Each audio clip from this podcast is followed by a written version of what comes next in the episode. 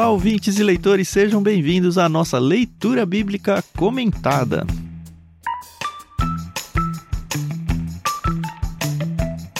Eu sou o Thiago André Monteiro, arroba Vulgutan, estou aqui com a Carol Simão e também com a nossa super grande amiga Adriana De Gaspari, que vai passar o Salmo 8 com a gente. Bom dia, meninas, tudo bem com vocês? Bom dia, pessoal, tudo bem? Aqui é a Carol Simão e vai ser muito legal conversar com a Adri sobre esse capítulo, vai ser muito legal conversar com o Tan. E, ah, eu gostei, gostei de estudar esse, esse capítulo de Salmos. Bom dia, povo! Aqui é a Adri de Gaspari falando com vocês. E olha só, comecei aqui essa gravação falando que eu caí numa armadilha, porque eu não tenho muito conteúdo assim para apresentar igual os participantes antigos. Porque Paulinho trouxe Spurgeon, Matheus Soares traz Chesterton, e eu vou trazer a Adri para falar aqui com vocês. Mas como eu tá tava ótimo. te falando em off, Adri, a gente não convidou o Paulinho nem o Matheus, a gente convidou a Adri. Então é o que a gente espera mesmo, tá? É. Ajusta os óculos das expectativas aí, então. Bom, vocês ouvintes já sabem, a gente vai lidar com Salmo 8. A gente tá naquele hiato entre livros bíblicos, a gente acabou de gravar o livro de Efésios. E na sequência, a gente ainda vai ter mais um ou dois episódios de Salmo. Eu nunca lembro se é a vez de dois ou um capítulo, mas enfim, esse é o primeiro desse micro trecho aí de Salmos. E aí depois a gente vai para Êxodo. Mas hoje a gente conversa sobre o Salmo 8. Se você não sabe que a gente já tem outros episódios em Salmos, a gente já tem outros episódios em Salmos. Inclusive, um episódio do prefácio de Salmos que a gente gravou, tem aí no histórico, aí no seu feed, procura lá. Por lá a gente explica sobre os Salmos como um todo. A gente já tem gravados todos os capítulos até o capítulo 7, então chegou a vez da gente conversar sobre o capítulo 8. Que, pelo que eu dei uma pesquisada antes da gente entrar de verdade no bloco 1, né? É o início da primeira parte do primeiro saltério. É isso, né? É isso aí. Enfim, a gente vai explicar um pouquinho melhor isso, eu acho. e é o início da primeira parte. Olha como isso Não, é complexo, é o início da segunda né? parte, desculpa. O Salmos todo é dividido em cinco saltérios, né? Em cinco grandes blocos. O primeiro bloco, eu nem lembro até capítulo vai, mas esse é o, é o início da segunda parte desse primeiro. É isso. Mas a gente tem que cumprir com as nossas obrigações aqui e dar os créditos à NVT, né? Agradecer a Mundo Cristão por emprestar pra gente essa tradução que a gente tem gostado tanto. Se bem que aqui eu não sei se ela fez as melhores opções, porque enfim, ela arrancou toda a dubiedade que existe no capítulo também, vamos falar sobre isso. Mas agradecemos a Mundo Cristão por emprestar a NVT pra gente, é, é uma leitura bem fluente, assim, eu gosto bastante disso e ajuda bastante aqui no LBC, né? E sempre uhum. gosto de agradecer também a Maria Lídia por emprestar pra gente a trilha sonora que a gente usa ao fundo. Aí que tá linda demais, viu, gente? Eu ouvi os outros LBCs, os de Salmos principalmente. E essa trilha sonora de fundo tá uma delícia, assim, tá muito gostoso. que bom. E ó, eu queria falar aqui sobre NVT. Eu também estou lendo na NVT, mas eu gosto de desafios, né? Não é porque eu não encontrei minha outra Bíblia. Mas eu estou lendo no Bíblia 365. E para quem não conhece, essa Bíblia é da NVT, da Mundo Cristão, uhum. só que ela é dividida por dias. Então eu tive que buscar qual é o dia que falava sobre Salmo 8. E olha só, julho, 10 de julho fala sobre Salmo 8. Então se você também tem essa Bíblia, você pode acompanhar o dia aí do devocional. Isso foi quase, a gente tá gravando no dia 7 de julho. Apesar do no episódio entrar em agosto. Quase foi, né? É. Quase foi. Então, bom que quem tá fazendo aí o devocional pelo 365 já passou por ele, ó. É verdade. Verdade.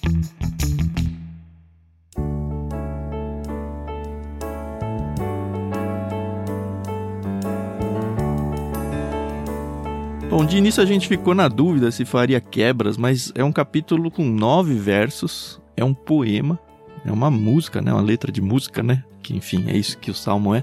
E a gente acabou decidindo ficar então numa leitura única, até para aproveitar mais, acho que a sim, parte sim. poética da coisa. E como a Adri uhum. veio aqui como uma convidada especial para gravar com a gente em Salmos, eu pedi que ela fizesse a leitura do capítulo pra gente ter mais tempo de voz dela registrado aqui, né? Por que não? Oh, obrigada. Até porque é pequenininho. Eu só queria, assim, Dri, a Dri de Gasper e eu falando de mim, eu sempre trago informações aleatórias, né? Não trago informações de teólogos. Mas Gente, para vocês não foi diferente ler Salmos depois do que a gente leu O Senhor dos Anéis? Para vocês assim que estão nos ouvindo, o Ictus junto com a gente de irmãos.com, a gente gravou literários sobre todos os livros do Senhor dos Anéis. Aham. E eu sempre pulava as músicas do Senhor dos Anéis, né? E daí Ah, eu falei, é. agora eu tenho que ler Salmos, não posso pular Salmos. Até porque eu fui convidada para ler Salmos, né? E para mim é um paralelo muito grande sobre como as músicas dentro da história do Senhor dos Anéis fazem parte da história e como as músicas de Salmo fazem parte, né, do nosso relacionamento com Deus e por isso que tá na Bíblia. Sim. Foi muito interessante para mim isso. Não, é aquele ambiente Disney, né? Onde a história tá se desenvolvendo e de repente entra uma música no meio do enredo e tudo se encaixa. É muito legal entender desse jeito. Mas vamos lá, né? Acho que tá na hora da Adriana fazer a leitura do Salmo 8. Sua vez, Dri. Salmo 8. Você vai colocar aquele reverb bonito na minha Com voz? certeza. Também? Ah, então tá bom.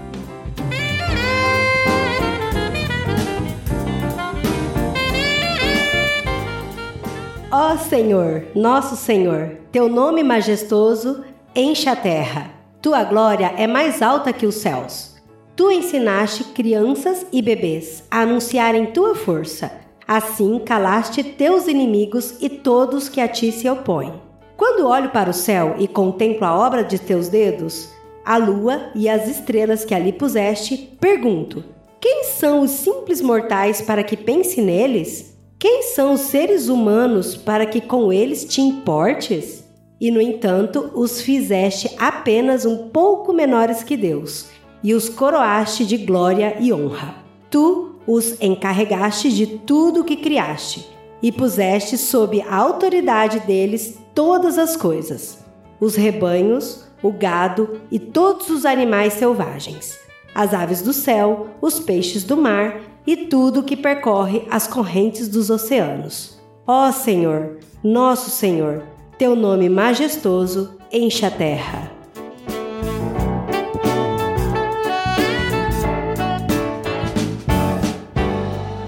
Que salmo lindo, né? Pois é, né? E salmo, eu tenho um problema pra ler salmos, porque toda vez que eu faço a leitura, eu vou meio desligado, sabe? Com a mente desligada, eu não consigo muito pegar as nuances. E aí, assim, Uhum. é interessante porque quando eu começo a estudar os salmos, porque, enfim, a gente tem que gravar e falar aqui, aí as coisas Uhum. vão se descortinando e eu falo, cara, como que eu perdi isso? Como que eu perdi isso, sabe? Exato. E acho que assim é com poesia, né? Eu não sou leitor de poemas, por exemplo. Eu até, assim, não que eu ache feio nem nada, mas não é um negócio que eu tenho um deleite, sabe? Que eu Uhum. paro e tal. E salmo é isso, né? Talvez eu precise me qualificar um pouco ou treinar um pouco mais isso na minha vida, sei lá. É um estilo literário totalmente diferente, né, do que a gente tem visto. Particularmente, eu também não sou muito fã de, de poesias barra poemas. Mas o legal é que a gente pode encontrar, principalmente, os salmos de Davi nas músicas, né? Então, acaba ficando, assim, sonoramente mais habitual, né, no nosso ouvido. E aí, a gente sabe que Davi era um grande compositor, né? Então, isso já ajuda. Vocês falaram em off que esse salmo aparece em várias músicas. Eu não lembrei de nenhuma. Vocês lembram de alguma? É, eu também não lembro muito de cabeça, mas tem muitas músicas que são baseadas nos salmos, né? Ah, e com meio que certeza. acaba fazendo uma mescla. Então, por exemplo, aqui quando fala sobre que a- tua glória é mais alta que os céus, quantas músicas, né, a gente não escuta, né? Fala que a tua glória enche é mais alta que os céus. Quando fala do louvor das crianças, né? Que tem até o paralelo, né, com Mateus quando fala para deixar vir as minhas pequeninos Uhum. que dele Sim. sai o perfeito louvor. Então Uhum. também tem bastante música que fala sobre isso e fala sobre a questão da autoridade, as aves do céu, as aves do céu cantam para ti. É então verdade. tem muitas referências aí, né, de salmos.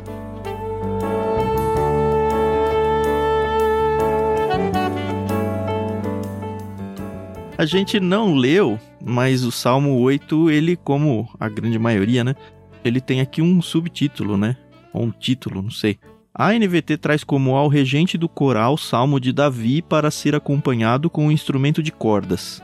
Isso já me soou um pouquinho estranho, porque, enfim, todo mundo sabe que eu gosto de acompanhar na leitura da Almeida revista atualizada, e lá diz ao mestre de canto, até aí ok, né? Regente do coral com mestre de canto, segundo a melodia Os Lagares, Salmo de Davi. E eu falei, ué, cadê os lagares aqui, né? para quem não sabe, lagar era onde se pisavam as uvas para fazer vinho e tal, né? Não, e aqui também no rodapé da própria NVT fala que em hebraico é de acordo com Gitit. Eu também não sei quem que é Gitit, mas tá aí a informação. mas é interessante porque quando fala que o poema é para o regente do coral e é para ser tocado com instrumentos de cordas, a gente já vê, né, de que foi escrito por Davi, Uhum. mas pensando realmente nessa melodia, na música. E música, a gente não escreve música pra gente, né? A gente até escreve pra gente, mas isso pensando em compartilhar com o próximo, para cantar Sim. com o próximo, para cantar em comunidade. Então é muito legal como esse salmo foi muito especial assim de ler, aonde ele fala sobre a majestade de Deus e ele queria que todo o povo contemplasse essa majestade e cantasse sobre ela, né? Uhum. Tanto que ele envia isso direto para o regente do coral. Sim. Audrey, já que você reclamou que não tem Spurgeon aí para citar, eu vou trazer uma citação dele de um livro que fala sobre esse Jittit. Ok, o Jittit. É, ele tá comentando sobre esse título, né? Para o mestre da música de Jittit, um salmo de Davi. E acho que explicou bem porque que a NVT fugiu dessa questão aqui, né? Não temos certeza sobre o sentido da palavra Jittit. Alguns pensam referir-se a Gati, que é a, a tribo, né? Mas uhum. pode se referir a uma melodia comumente cantada ali ou a um instrumento de música inventado ali. Ou uma canção sobre Golias de Gati. Olha que doido. Uau, pode ser muita coisa, né? É, então. Outros, remontando as raízes hebraicas, acreditam que significa um cântico para o lagar, um hino alegre para os pisadores de uvas. O termo Gitit é aplicado a dois outros salmos, 81 e 84, ambos de natureza alegre, o que nos permite concluir que onde encontrarmos essa palavra no título, podemos procurar um hino de prazer. E eu queria trazer essa citação justamente oh, porque eu acho que é isso, assim, a gente passou nos primeiros salmos muito aquela questão de Deus cuida dos meus inimigos, se vinga em meu lugar, esse tipo de coisa. E agora aparece um salmo todo de louvor, todo alegre, sabe? Todo festivo. Uhum. E é muito gostoso.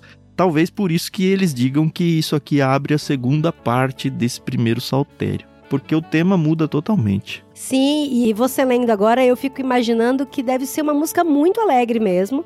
E o pessoal pulando, né? Dançando e amassando as, as uvas. As uvas tipo né? aquelas músicas folks, né? Sabe Sim, aquelas exatamente. músicas folks que tem aquelas violinhas. Muito legal, isso aí. É verdade.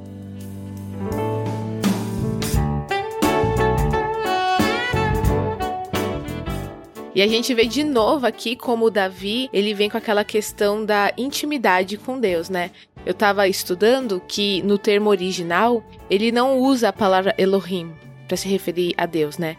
Ele usa Yahvé, que é o termo, o nome da aliança, né? Sim. Então ele ele traz Deus uhum. falando, olha, Deus nosso Senhor, né? Tem dois senhores aqui, né, Carol? Isso, e é o Yahvé e o Adonai. Não tem o Elohim. Isso. Não tem o Elohim nesse momento. E aí a gente vê como essa intimidade que Davi tem, que é tão característica dele, né, que muitas vezes faltam para nós. E esse salmo, ele é organizado de três formas, né? Apesar de a gente ter feito uma leitura só, e a gente vai passar pelas três formas, querendo ou não. Uhum. A primeira que é sobre essa questão, né, do louvor introdutório sobre a glória de Deus. Depois ele vai falar sobre quem é o homem. E aí o, o Tan trouxe uma citação do Spurgeon. E durante a, os meus estudos, fala um pouco sobre Davi e Golias. Então, quando chegar a hora, eu vou comentar. Uhum, que legal. E aí termina novamente falando sobre a glória de Deus. Mas dessa vez ele não vai usar o Yahvé lá no final. Ele vai usar o Elohim. Ah, eu não tinha pegado essa não, porque todas as traduções que eu peguei, o primeiro verso e o último são exatamente iguais. Mas no hebraico não são, então é. Hum. Sim, para mim também. É, de acordo com o estudo que eu fiz, tem essa diferença, né?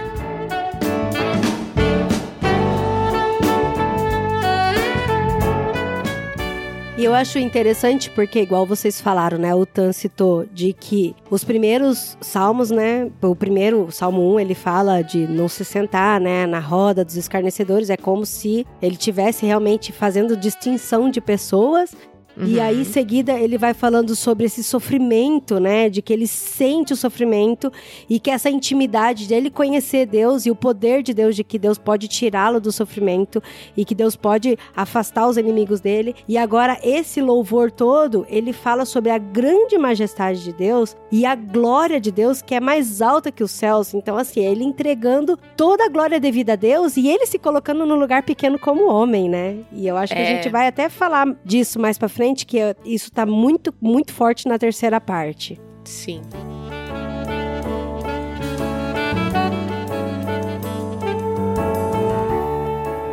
Errata, errata, errata. Davi ele usa Yahvé no primeiro e no último verso. E lá no meio, quando vai ter uma pequena discussão aí teológica sobre que palavra a gente deve usar, ele usa Elohim, que pode ser traduzido como Deus e em alguns lugares como os anjos. A gente vai chegar aí, tá bom? Não, pelo que eu tô vendo aqui no hebraico é exatamente igual mesmo. O que para uhum. mim faria sentido pensando na estrutura poética justamente porque é aquela tal da moldura, né? A gente já falou várias vezes, né? Você emoldura uhum. o texto, isso é uma característica sim, da poesia sim. hebraica. E outra importante é, conclusão que eu acho que a gente tem que tirar nesse salmo é que esse salmo, apesar do miolo dele ter toda essa exaltação do homem como um quase Deus ou maior que anjos, a gente vai falar sobre isso, o salmo ele não está exaltando o homem, ele está exaltando a Deus. Sim, exatamente. Isso é muito importante, porque as pessoas tendem a pegar esse salmo e falar, ó, oh, como o homem é grande. Cara, não, uhum. o Senhor que é grande. E ele começa e termina falando sobre isso.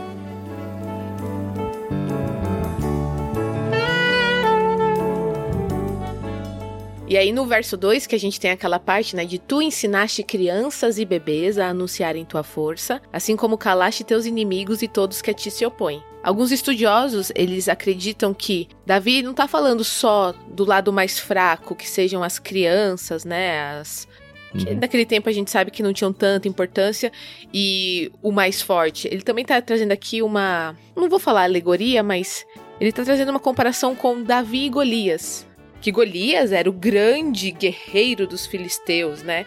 E Davi com uma pedra foi e derrubou esse guerreiro, né? E ensinou sobre a força de Deus, né? Exato. E Davi, ele era um, um cara mirradinho, né? Ele era todo piquititico perto dos irmãos dele, né? Tanto que quando ele é escolhido para ser o novo rei, o próprio Samuel fica, ué, mas tem certeza? Deu a torcida no nariz, né?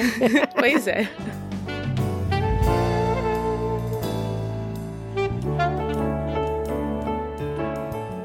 Isso também é relacionado com a promessa de Jesus, né? Quando Jesus traz as crianças para perto dele e ensina uhum. e explica.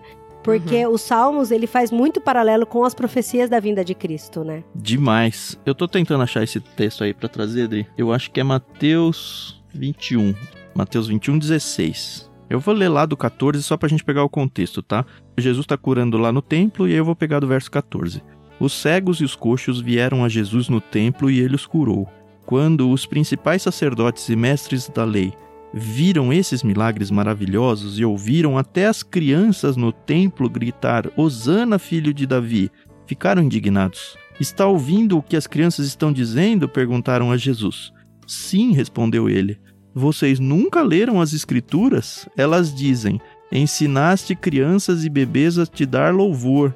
Então ele voltou a Betânia, onde passou a noite.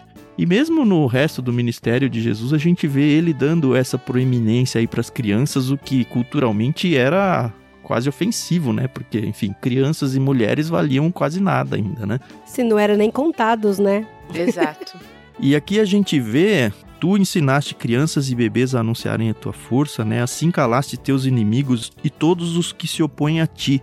Quando eu leio isso, eu acho que a primeira leitura faz a gente pensar aqui nas pessoas que estão contra Deus, mas pessoas, seres humanos. Só que eu vi várias referências dizendo que, olha, aqui encaixa muito bem os inimigos espirituais também de Deus. demônios e potestades e tudo sim, mais. Sim. No sentido Uhum. de que, olha, mesmo a simplicidade, mesmo a impotência de uma criança, quando reconhece louvor a Deus assim, ela suplanta tudo isso, sabe? Todos esses grandes poderes e tal, né? Uhum. Sim. Mas sabe pra mim o que chamou muita atenção, Tam, nesse texto? É porque ele fala aqui, né? Tu ensinastes crianças e bebê a anunciarem a tua força. Uhum. E assim calastes teus inimigos. Porque é assim, crianças e bebê não têm muito background de vida. Uhum. Não tem muita bagagem teológica, não tem muito bagagem de ensinamento. Então é como um vaso que está se enchendo e aí Deus está ensinando as crianças, então assim, as crianças se enchem desse vaso e aí transporta tudo que tem de sabedoria e a isso tem força. Então, muitas vezes a gente tem que se esvaziar como criança Uhum. e só usar a força através de Deus. Porque muitas vezes a gente quer usar a nossa cosmovisão, que a gente aprendeu com isso e com aquilo outro, e às vezes deixa de se esvaziar e transmitir somente a palavra de Deus, né? Uhum. E é nessa que tá a força e é isso que vai derrubar os inimigos. Então, quando a gente lê lá no Novo Testamento, onde fala que a gente tem que vir como os pequenos e se fazer como os pequenos, pra mim é muito isso. É você se esvaziar daquilo que você aprendeu e somente transferir o aprendizado de Deus, né? E aí que tá a sua força. É, é a fé inocente no bom sentido de uma criança, né? E não necessariamente uma criança infante. Eu gostei muito de um. Também um livro do Spurgeon, de uma aplicação que ele faz, porque dependendo do contexto de vida que a gente está vivendo, a gente meio que se sente impotente para falar de Deus. Mas olha só o que o Spurgeon fala aqui, olha. Grandes coisas podem ser ditas e afirmadas pelos recém-convertidos, bebês na graça. O silenciar das forças do mal pelo testemunho de crentes fracos. O silenciar do grande inimigo pelas vitórias da graça. E quantas e quantas vezes eu já ouvi pessoas recém-convertidas falando: não, eu não posso evangelizar, eu não sei nada, ah, porque Fulano sabe tão mais do que eu. A Adriana tava tensa de participar porque eu não vou saber citar o Spurgeon, Isso é não vou saber citar o, o Chesterton. Eu não sei o que, Mas, que é precatório. Cara, o poder de Deus tá na simplicidade, sabe? Não tá no academicismo, tá na genuinidade da fé. E isso aí qualquer pessoa, mesmo uma pessoa que foi convertida ontem, sabe? Mesmo uma criança que entendeu agora a questão do evangelho, olha que forte esse verso. Olha, você ensinou crianças e bebês a anunciarem a tua força. Qualquer pessoa que tem capacidade de compreender quem é Deus, não importa o tamanho dessa pessoa, ela já é maior do que os poderes contrários, sabe? Putz, não tem tamanho de, É de beleza doido isso. né?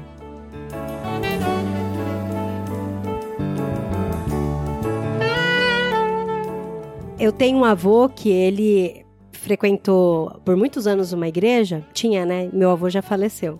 E a, a igreja que ele frequentava, ele não podia ler a Bíblia. Porque somente os quem tinha autoridade para ler a Bíblia que podia ler a Bíblia. Não sei se hoje em dia é assim Nossa. ainda. Mas ele não podia ler. Então era muito engraçado, porque quando ele conheceu meu pai, meu pai é cristão, minha família é cristã, meu pai falou: Não, você pode ler a Bíblia sim, eu vou te dar uma Bíblia, inclusive. E aí meu pai deu uma Bíblia pra ele. E ele começou a ler a Bíblia. E minha avó ficava muito brava, porque se os anciões vissem ele lendo a Bíblia, que isso podia ser um perigo, né? Gente. E às vezes coisa, meu avô tava nem aí, sentava na varanda e tal. E minha avó ficava no portão vendo pra ver se ia passar alguém em cidade pequena, né? E tal. Tadinho. E meu avô, igual aquilo, né? Igual como criança mesmo. Ele tava descobrindo a Bíblia e descobrindo o poder de Deus através da Bíblia, conhecendo a Deus. E eu lembro que eu, pequena, sentava na cadeira ao lado, aquelas cadeiras de fio, né? Que a gente senta Uhum. no interior. Uhum. Sim. E eu lembro que eu sentava do lado do meu avô e ele falando assim sobre o poder de Deus, as coisas que ele tinha descoberto, com tanta paixão. E eu aprendi tanto da boca do meu avô. E eu lembrei muito disso que o Tan falou, né? Porque eh, na simplicidade, na entrega de coração, a gente aprende muita coisa. É. Não. Claro que no academicismo a gente tem que estudar, não tô falando que a gente não tem que estudar a Bíblia, a gente não tem que ir atrás de livros, não tem que eh, tentar se aprofundar mais. Mas não, isso não, não nos tira a questão da simplicidade da gente aprender também, né? Até porque quantos eruditos tem aí que estudam, sei lá, ciências da religião e nem cristãos são, sabe? Tem um conhecimento acadêmico muito maior do que o nosso, mas a fé de uma pessoa simples vale muito mais. É isso que é a Bíblia está dizendo. é verdade, isso aí.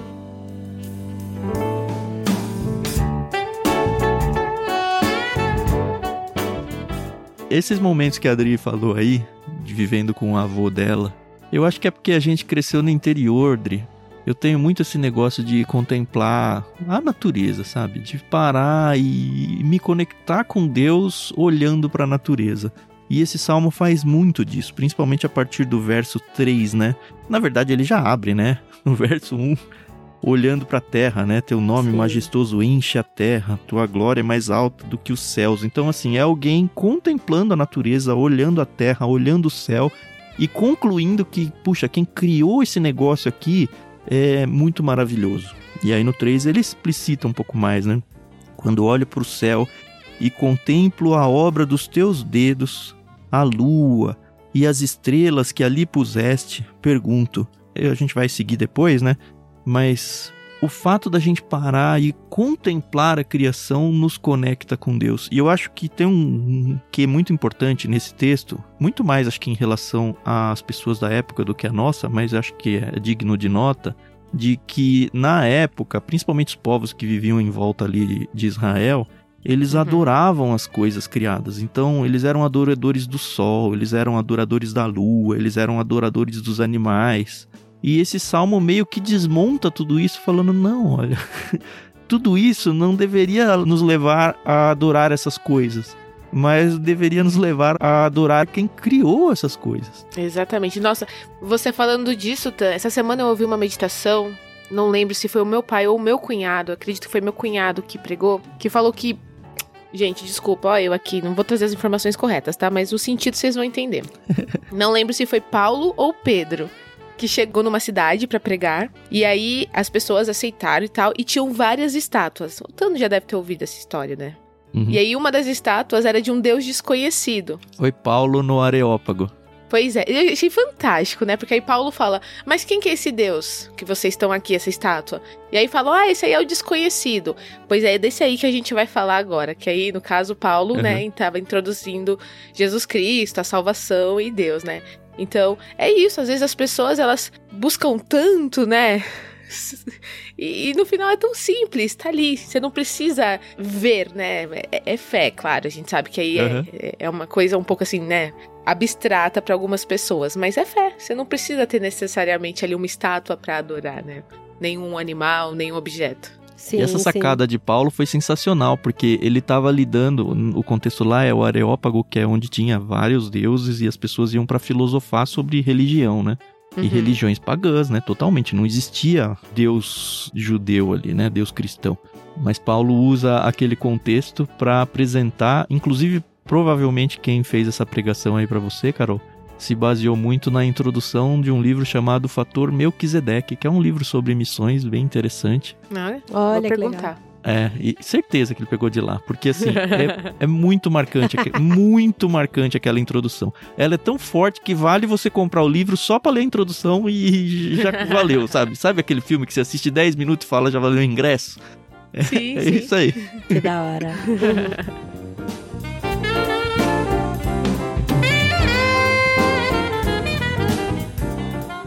esse texto para mim lembra muito o final do Homem de Preto. Gente, eu trago aqui. É, é aleatoriedade, Dri, né? Não, mas é verdade, mas ué. Explica, a gente tem que eu não peguei a referência aqui ainda, não. Porque fala, quando eu olho para o céu e contemplo a obra e a lua, as estrelas, quem são os simples mortais para que você pense neles, né? Quem são os uhum. seres humanos para que você se importe? Porque, assim, lógico, quem não assistiu Homem de Preto até agora vai tomar um spoiler, mas se você não assistiu até agora, você merece esse spoiler. Não, é o 1 que você tá falando? O 1, o final ah, não, do Homem de Preto, que é com Will Smith. Perdeu o prazo de spoiler faz tempo já. Pois é, já perdeu. Porque no final é muito legal, porque daí estão os seres humanos na Terra conversando, uhum. e aí vai dando, vai diminuindo, aí tipo, a, aí a os seres humanos, aí vai sumindo, aí vai, su aí vai aparecendo. Tipo, vai fazendo um zoom out, né? Aí aparece. Exato, aí vai aparecendo o satélite, aí vai aparecendo as galáxias e outras galáxias e outras galáxias. E no fim são ETs que estão jogando bolinha de gude com a Terra, sabe? Olha. E assim, aí, tipo, quando eu leio esse texto, eu falo: caramba, eu sou muito pequenininha perto das estrelas, das galáxias, dos planetas e de tudo. Uhum.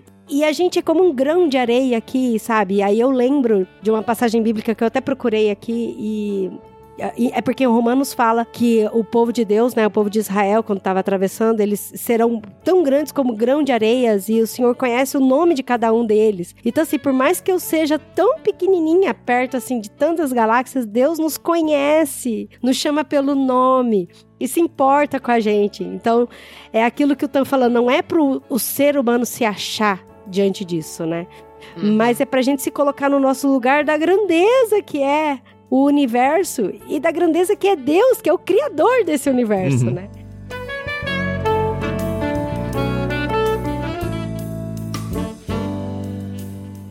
Quando eu era pequena na, na escola bíblica dominical, a gente cantava uma música que sempre me deixou muito encafifada, assim, teologicamente falando, e eu não sabia que era uma dúvida teológica, né?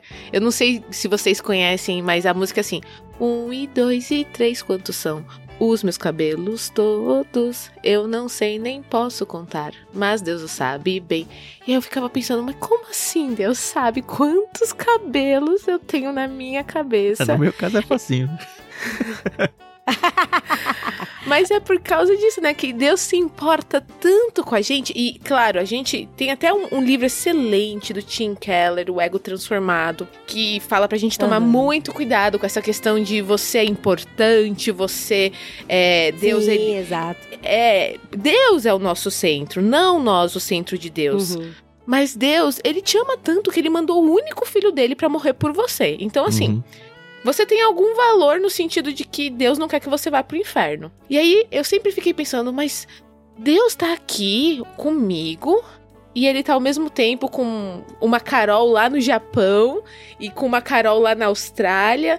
E isso para mim sempre foi muito. É... Eu sempre me senti especial, né? Porque eu falava, poxa, Deus tá aqui comigo e ele vai me abraçar Não, mas eu acho quando que tem precisar. que se sentir mesmo. E é muito legal, porque Verdade. quando quando Davi chega e fala assim: Eu olho pro céu e contemplo a obra dos teus dedos. Na época da pandemia, todo mundo mandava foto de pôr do, pôr sol, do sol, né? É. Porque as pessoas começaram a contemplar a criação de Deus, né? E, gente, você já parou para olhar aquela praia com o céu bem azulzinho e as nuvens branquinhas? E lá no fundo de algumas praias tem uma ilhazinha e você vê tudo desenhadinho. A minha irmã viajou esses é dias para Capitólio. Né? Então, ali Capitólio, Minas Gerais, aqui no Brasil.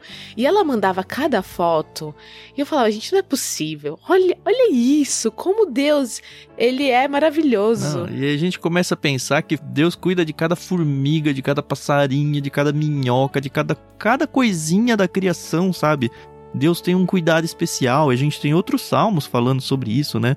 Sobre uhum. o cuidado que tem Deus com as plantas. Olha, tem planta que o homem nunca vai alcançar, mas eu tô regando, exato, sabe? Exato, exato. E aí, Davi vem aqui no verso 4, né? Quem são os simples mortais para que penses neles? Quem são os seres humanos para que com eles te importes? Gente, é, é, é, fantástico. E poderia parar aí, né? Como a Adri falou, é. porque quando a gente olha pro todo, é. a gente se torna nada. É isso. Uhum. Exato. Ele poderia parar aí, a glória de Deus seria a infinita glória de Deus. Mas aí é, é aquele é negócio do doido. imanente e do transcendente. Transcendente é Deus estar acima de tudo, sabe? Até o verso 4 aí é a transcendência de Deus. Puxa, olha como Deus é Assim, é até pequeno falar como Deus é maior, porque o nível de comparação é não cabe na mesma é frase. Maior que que, né? É. Só que aí no 5 inverte, e aí ele fala: olha, apesar disso tudo, tanto que fala, né? E no entanto, e aí ele olha para o homem. É. E aí começa uma questão de doutrina, né? De teologia, Sim. dúvidas e tudo. A gente deve pisar um pouquinho nessa questão. Uhum. Mas a NVT ela fez uma escolha. Eu acredito que uma escolha é, segura. Se, é, é uma escolha segura. É assim, se tiver que escolher, é. eu acho que a escolha que ela fez foi boa. Uhum. Eu não escolheria sim, sim. nada. Por que, que eu tô falando isso? Porque eu acho que o texto, principalmente olhando para o Novo Testamento, o texto ser dúbio é importante para a poesia. É importante uhum. para o uhum. todo, porque eu acho que o texto mesmo ele não quis se, se definir, sabe? Por que, que a gente está uhum. falando isso? Na NVT, ela fala no plural.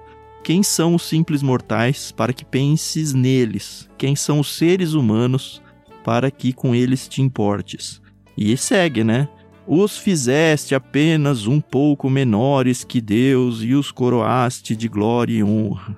E aí ele segue todo esse homem, né, como se fosse a humanidade, por isso que ele joga pro plural. Só que se a gente for olhar outras traduções, de novo eu vou ler aqui esse mesmo texto na Almeida aí atualizada, ele diz assim, olha, Por tua conta e risco, então. é, não, que é o homem que dele te lembres e o filho do homem singular que o visites, fizeste-o, no entanto, por um pouco menor do que Deus, e de glória e de honra o coroaste. E ele segue todo no singular. E eu acredito que o original esteja no singular.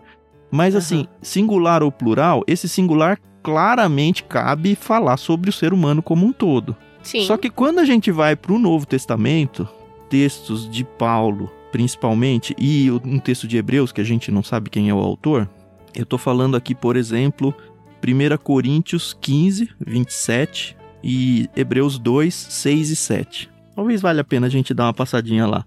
Uhum. O próprio texto de Mateus que a gente fala, né? Jesus ele tá acreditando a ele mesmo esse as crianças o identificaram. Mas eu vou ler lá, 1 Coríntios 15, 27.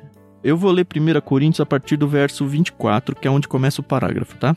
Tá certo. Eles estão falando sobre o, o fim do mundo aqui, tá? Paulo está falando aos Coríntios sobre o fim do mundo. Então virá o fim quando ele entregará o reino a Deus, o Pai, depois de ter destruído todos os governantes e autoridades e todo o poder. Pois é necessário que Cristo reine até que tenha colocado todos os seus inimigos debaixo de seus pés. E o último inimigo a ser destruído é a morte. Pois as Escrituras dizem, abre aspas, Deus pôs todas as coisas sob a autoridade dele. Fecha aspas. Claro que quando se diz que todas as coisas estão sob a autoridade dele, isso não inclui aquele que conferiu essa autoridade a Cristo. Uhum. Então, quando todas as coisas estiverem sob a autoridade do Filho, que é Cristo, Filho maiúsculo aqui, ele se colocará sob a autoridade de Deus, para que Deus, que deu a seu Filho a autoridade sobre todas as coisas, seja absolutamente supremo sobre todas as coisas em toda parte. Ele cita esse texto em Salmos, olha, eu vou ler de novo. Uhum. No 5: E no entanto os fizeste apenas um pouco menores que Deus, que os coroaste de glória e honra, tu os encarregaste de tudo que criaste e puseste sob a autoridade deles todas as coisas. Aí os rebanhos e tal. A questão é que Paulo aqui aplica esse texto a Cristo. E aí fica, opa, então talvez tivesse que ser singular aqui, não é todo mundo. É Cristo só. Por outro lado, a gente tem Gênesis, quando Deus confere Sim. ao homem o poder sobre os animais e o domínio sobre toda a criação. Exato. E cabe ao ser humano como um todo, sabe? Esse texto também é aplicado ao homem, no plural, aos homens. E aí a Carol vai ler agora o texto em Hebreus pra gente pôr mais uma pulguinha na orelha aí. Tá bom. Hebreus 2, os versos 6 e 7. Antes, alguém em certo lugar deu pleno testemunho dizendo: Que é o homem que dele te lembres, ou o filho do homem que o visites? Fizeste-o por um pouco menor que os anjos, de glória e de honra o coroaste, e o constituíste sobre as obras das tuas mãos. E o contexto aqui tá falando de Cristo também, né? Sim, Se a gente exato. for olhar nesse capítulo 2, é, ele não tá falando sobre os homens, ele tá falando sobre Jesus. E é muito, é, assim, você fica um pouco confuso, porque se você ler o Salmo 8 na NVI, é exatamente isso que a gente acabou de ler em Hebreus. Sim. Que fala, né? Que é o homem para Aham, que, aham. que com eles te importes. E aí lá no verso 5 fala: Tu fizestes um pouco menor do que os seres celestiais. Não Deus, né? Não Deus. E Isso. é aí que a gente entra naquela. Não chega a ser uma polêmica, né? Porque é uma questão de É uma tradução. decisão de tradução, não tem jeito. Exato, porque Sim, sim. em- no original é o Elohim. E o Elohim tanto serve para Deus quanto para anjos, seres celestiais, né? Então, realmente, como a Drica falou, né? Eu acho que a NVT aqui fez uma, uma escolha Uma segura. escolha segura, né? Isso. Uhum. Então, mas mesmo dentro da NVT, né? Eu entendo aqui que a NVT escolheu colocar no plural, porque remeteu isso ao homem como ser humano. Uhum. Até sobre a questão da autoridade, de agora você tem autoridade sobre os animais, remetendo a Gênesis mesmo, né? De dar nome Sim. aos animais, da responsabilidade e sobre a questão de consciência, né? Porque o ser humano tem uma consciência completamente diferente de todos os animais. Então, essa foi uma Uhum. escolha segura que a NVT teve. E mais aqui no rodapé, o interessante é que ela coloca assim, no rodapé, especificamente sobre o versículo 5. Ela escreve assim: E, no entanto, os fizeste apenas um pouco menores que os anjos. O hebraico traz. E, no entanto, o fizeste, o homem, apenas um pouco abaixo de Elohim. Em hebraico, Oli, o homem, também no versículo 6 do capítulo 8. Então, mesmo assim, mesmo ela ter escolhido como deixar no plural, coloca aqui que no hebraico também pode ser no singular. Uhum. Então, fica aí essa, essa questão. Fica a dúvida, né? Mas, ó, É, de novo, a trazendo dúvida, a fica a citação do Spurgeon, que foi quem me convenceu de que essa dubiedade é boa pro texto, tá? Ele diz assim, Sim. ó, os versículos intermediários, que são esses que a gente tá falando, né? São constituídos de admiração santa diante da grandeza do Senhor na criação e sua condescendência para com o homem. Poole, que é um autor que ele tá citando aqui, né? Poole, escreve, em suas anotações, o disse bem, abre aspas pro Poole aí. É uma grande interrogação entre os intérpretes saber se este salmo fala do homem em geral e da honra que Deus coloca sobre ele em sua criação, ou somente do homem Jesus Cristo. Possivelmente ambos podem ser reconciliados e colocados juntos, e a controvérsia tem fim, porque o objetivo e o assunto deste salmo claramente parecem ser este: mostrar e celebrar o grande amor e bondade de Deus para com a humanidade não só em sua criação, mas especialmente na redenção por Jesus Cristo, que, como foi homem, promoveu a honra e o domínio aqui mencionados, para que pudesse continuar sua grande e gloriosa obra. Assim, Cristo é o principal Uau. tema deste salmo e é interpretado assim tanto pelo nosso Senhor mesmo, em Mateus 21, 16, que a gente já leu, como por seu santo apóstolo, e aí as citações de Coríntios e de Hebreus que a gente também já leu. Eu tendo a Uau. entender aqui que, assim, esse é o plano para a humanidade, mas quem conseguiu cumprir de verdade isso aqui foi Cristo, sabe? E aí, Sim. ok. Exato. E ele começa falando sobre assim, quem é o ser humano diante de tanta galáxia e planeta e luzeiros. E aí ele fala, o ser humano é esse ser especial aonde Jesus, que também é Deus, foi feito ser humano. Uhum. Então, assim, ele nos coloca tão pequeno dentro desse salmo, perto de tanta coisa grande, mas depois nos coloca tão grande aonde o próprio Deus se fez humano, sabe? Sim, então sim. é um amor, é um carinho muito grande com a humanidade, né? Ou o contrário, né? Ou ele se coloca tão pequeno a ponto dele encarnar. Exato. A Exato. verdade é que aqui Davi tá falando que o homem é a coroa ali da criação de Deus, É. né? Então, de tudo que Deus criou, o homem, olha como, nós somos imagem e semelhança de Deus, né? Sim. Outro dia eu falei isso pro Benjamin, ele falou: então Deus tem dois braços e duas pernas, mano. é tão legal ver como as crianças pensam nisso. muito legal. Aí eu falei: pô, filho. E eu, e eu falo muito isso também, né? Porque os meninos às vezes ficam naquela crise, né? De ah, mas eu não tenho criatividade pra fazer isso, eu não consigo fazer aquilo. Eu falo, gente, a imagem e semelhança de Deus.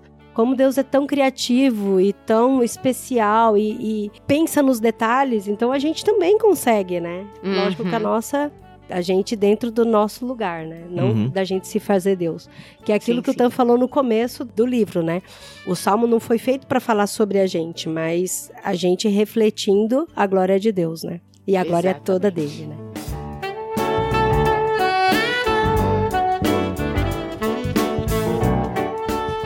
E outra coisa que me remete tanto a Gênesis quanto a Apocalipse, pensando aí num mundo refeito, né? É quando eu olho para tu os encarregaste de tudo que criaste e puseste sob a autoridade deles todas as coisas. Os rebanhos, até aí ok, a gente faz isso. O gado também. E todos os animais selvagens. Aqui a gente não tem mais domínio sobre os animais selvagens. As aves dos céus e os peixes do mar e tudo que percorre as correntes dos oceanos. Também não temos isso. Mas a questão é que Adão e Eva, antes da queda, tiveram isso. E existe profecia sobre o futuro, onde de novo isso vai acontecer e os animais vão conviver com o ser humano e conviver entre si, assim, em harmonia. Meio que como Nárnia, assim. Eu gosto muito da ilustração de Nárnia, porque toda vez que eu leio sim. lá, eu imagino como vai ser o mundo de novo, sabe? Não é como vai Sim. ser o mundo a primeira vez, é como vai ser o mundo de novo. E o Uhum. homem volta a ter o seu papel exatamente como foi planejado desde o início, sabe? Uhum. Eu acho isso muito E maravilhoso. pra mim, Pra mim, eu acho que você vai querer até tirar isso da edição, mas pra mim lembra muito os folhetos do Testemunha de Jeová, sabe? Eu não conheço, não. Vocês já viram onde não, que tem uma mulher brincando com uma cobra e tem um Ah, leão junto, já. junto com um Sim. carneirinho. Mas isso aí Sim, tem sim. Isaías, eles que roubaram do Isaías. É, mas eles colocaram ali na, na imagem, né? Pra gente visualizar. É, assim, os folhetinhos de Testemunho de Jeová sempre me deixou intrigada. Uhum. Não, mas vai acontecer de novo, né? A criança colocando a mão na toca da áspide, sabe? Texto bíblico. Sim, E assim, voltando porque eu já falei no começo do episódio, mas acho que vale marcar de novo. Lembra que no contexto religioso da época, os animais eram alvo de adoração. Então, Uhum. aqui tá falando, olha, o homem é que está acima de todos eles. Então não faz nenhum sentido Sim, você adorar os contrário, animais, né? assim, Uhum. sabe? Exato. Não que você deva adorar os homens, tá? Porque os Ah, é. homens são um cisco da criação, apesar de toda essa sua importância aí. É só a gente tem que ser levado a Deus sempre, sempre, sempre. Isso aí. Sim, sim. Quando você estiver se achando muito, procura aí o final do filme MIB. Homens de Preto.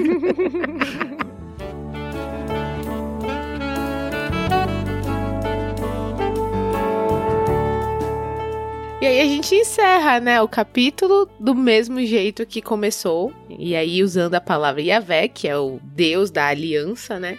Que é, ó Senhor, nosso Senhor, teu nome majestoso enche a terra. Davi era um poeta mesmo, né, Sim, gente? isso aqui é como a Sim. gente viu em Efésios, né? A tal da, da glória e louvor que transpira de, só de pensar isso tudo assim, sabe? Uhum. é natural a gente olhar pra tudo isso. Não à toa, Carol, eu amo e tenho isso como uma rotina, né? Fazer uma oração em pôr do sol, lembro? Já falei isso tantas vezes.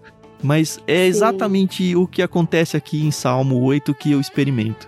Eu, graças a Deus, moro num lugar onde eu tenho uma visão de pôr do sol maravilhosa. Assim, cansei de tirar Uau. fotos da sacada do apartamento onde eu moro, sabe? Porque eu Sim. olho pro interior, então eu não vejo quase cidade. Eu vejo o pôr do sol se pondo atrás de natureza. Quase todo dia. Ai, assim. Se tem lindo. pôr do sol e é aquele. E olha que eu sou daltônico, né? Então muito eu perco. Mas sabe aquela mistura de laranja com vermelho, com azul, assim, cara, fica tão maravilhoso, tão maravilhoso. E é o momento em que eu paro, vou normalmente pra minha sacada, olho para aquilo e às vezes eu faço uma oração e, e é uma oração de alma tão intensa que às vezes eu nem nem palavras saem, sabe? Eu só tô Uhum, num êxtase uhum. de olhar para aquilo tudo e ficar imaginando, puxa Deus, obrigado por isso existir, sabe? Olha como o Senhor é grande porque todo dia você me dá esse presente de ver um negócio desse. E assim, é uma oração onde eu não vou lá sentar e pedir sobre alguma coisa, colocar minhas Sim, anseios, não só engrandecer é a glória só de Deus. de né?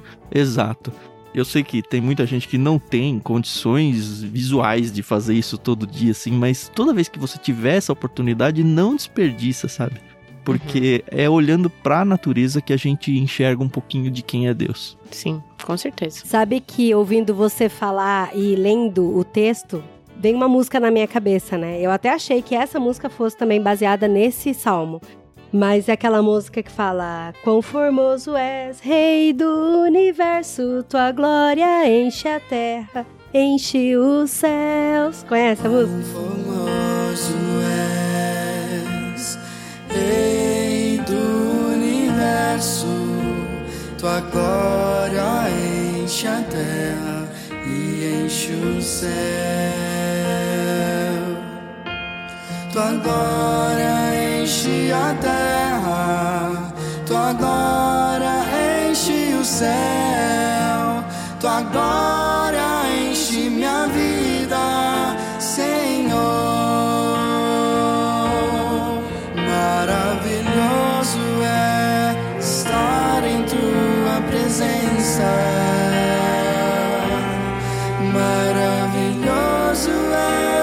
é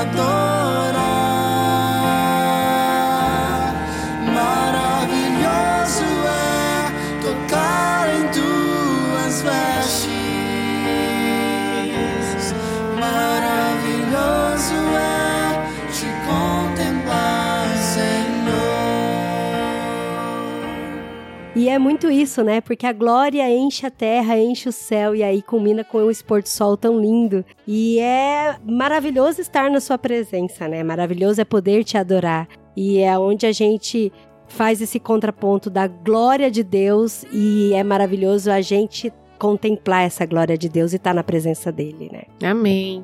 É maravilhoso.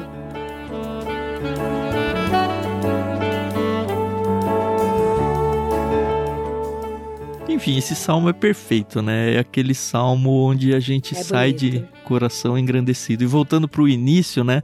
Imagina as pessoas lá no lagar, talvez num fim de dia cansativo, de trabalho pesado. Assim, é um exercício muito forte, né, pro corpo. Sim. Mas imagina essas pessoas olhando para a natureza, cantando junto, que a gente não pode esquecer que isso aqui era uma melodia, né? Tinha indicado Sim. ao regente do coral, juntos como irmãos, louvando a Deus pelo dia de trabalho cansativo que eles tiveram, mas por poder desfrutar da natureza e principalmente interpretar essa natureza como, puxa, como Deus é grande. A gente devia fazer isso mais, né? Verdade. Verdade.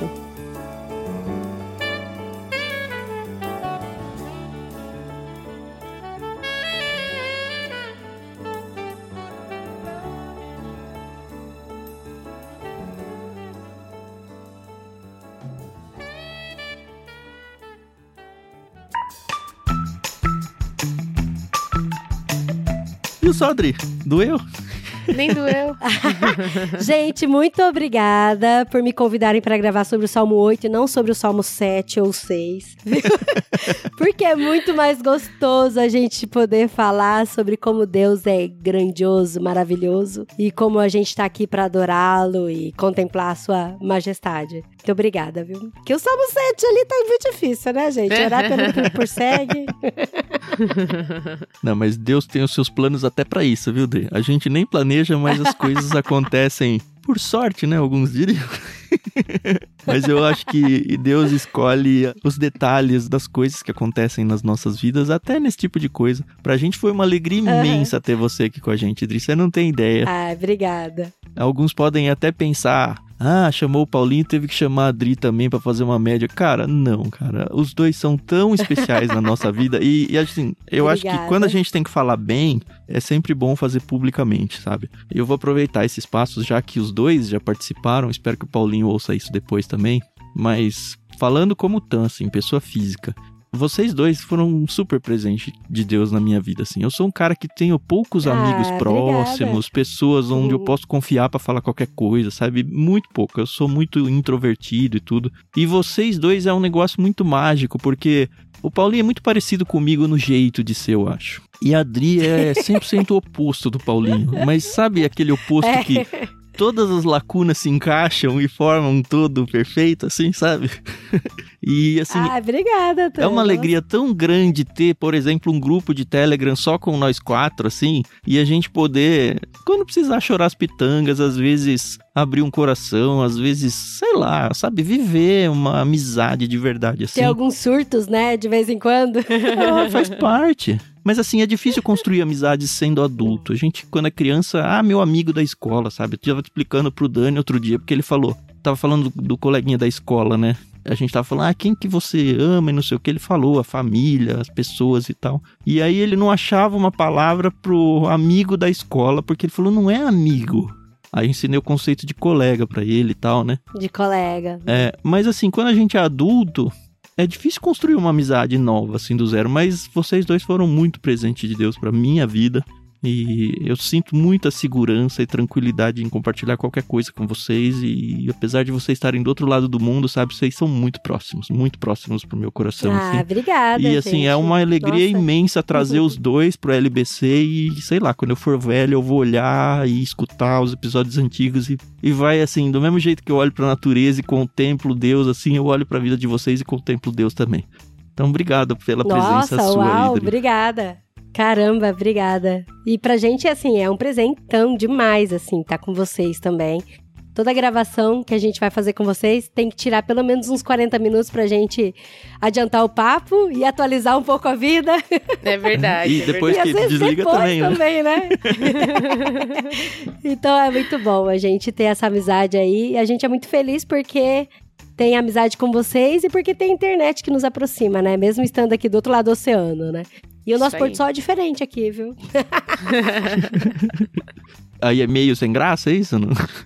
Não, é porque é muito doido, né? Esse negócio do sol, do pôr do sol no mar, sabe? Assim, de, Uhum. do nascer do sol, porque é diferente, né? De estar em outro lado da Terra. Uhum. e Ah, até o jeito que a água gira na pia, gente, é verdade. Ah, é. Se você precisar de umas fotos de vez em quando, eu te mando, tá? Ah, isso é verdade. Pode mandar, pode mandar que eu gosto. Mas obrigada, viu, gente? Foi- Pra mim foi uma honra participar com vocês. Como o Fernando escreveu aqui no Discord, indolor e sem Spurgeon, mas o, o, o Tan trouxe o Spurgeon aqui pra gente. Trouxe, é. O Tan sempre traz, né? É, então, eu trago um pouquinho de filme, música. é isso. Minha É isso cultura é mais pra esse lado aí. Mas obrigada, viu, gente, pela confiança e trazer vocês nesse projeto tão lindo. Que é o Leitura Bíblica Comentada. E eu acho tão legal porque outro dia eu entrei no Spotify de vocês. E tinha uma pessoa que escreveu falando que o projeto é tão gostoso que podia ter todo dia. É. É isso mesmo, a sensação que a gente tem é muito gostoso. Ler a Bíblia é muito importante, ler a Bíblia com os amigos, ela fica mais gostosa. É verdade. Eu queria muito também agradecer a Dri. É diferente estudar os Salmos aqui no LBC, porque os outros livros a gente fez a decisão de ir do primeiro ao último capítulo, mas Salmos, por ser um livro tão grande ou maior livro da Bíblia, o Tan sugeriu a gente fazer essas pílulas, né? E é muito gostoso, porque a gente às vezes vem num assunto pesado, num assunto mais tenso, e os Salmos, eles são uns deleites, né? O livro é um deleite pra nós, né? Então, tem sido muito Sim, gostoso. Alguns, alguns são meio Alguns, espinhosos, alguns. né? É, é, é. Esse foi, esse foi. É, esse foi gostoso, esse foi gostoso. Isso aí. Então tá. Senhores ouvintes, obrigado por estarem nessa horinha aí com a gente. Eu espero que tenha sido tão gostoso pra vocês quanto foi pra gente. E a gente volta na semana que vem com mais um salmo. Eu ainda não olhei pra ele pra saber se é um salmo tranquilo e alegre, acredito que vai ser. Mas de qualquer forma, vai ser com certeza muito importante pra sua vida, seja borrachada ou seja afago. Vamos descobrir juntos na semana que vem. Se você gosta desse projeto, não esquece gente. de dar uma olhadinha no nosso sistema de financiamento coletivo. A gente precisa muito disso, tá? Encara isso como um projeto missionário mesmo, porque, enfim, é isso que a gente é. Então, se você quer que esse projeto realmente chegue até o seu final, daqui muitos e muitos anos, né? Que se Deus abençoar, você pode ser um dos catalisadores disso. Então, conheça lá em catarse.me barra ictus. A gente deixa aí na descrição, porque, enfim, todas as palavras são muito difíceis de escrever, pode ser que você se confunda aí. Mas a gente realmente precisa do envolvimento missionário de vocês, tá bom? E não se esqueçam que o Paulinho e a Adri também são missionários atualmente na Espanha, né? Não sei quando você tá ouvindo isso, mas no momento da gravação eles são missionários na Espanha. Então, se você quer conhecê-los, é facinho de chegar, né? Eles têm um projeto muito lindo chamado irmãos.com. E por lá vocês conseguem encontrá-los, encontrar o ministério deles e descobrir também como ajudá-los nesse ministério tão importante que eles têm por lá, tá bom? Semana que vem a gente volta então e até mais. Isso aí, pessoal. Obrigada pela paciência e audiência. Beijos. Até mais, continue lendo a Bíblia, vendo filme, lendo livros, é isso aí. Isso aí.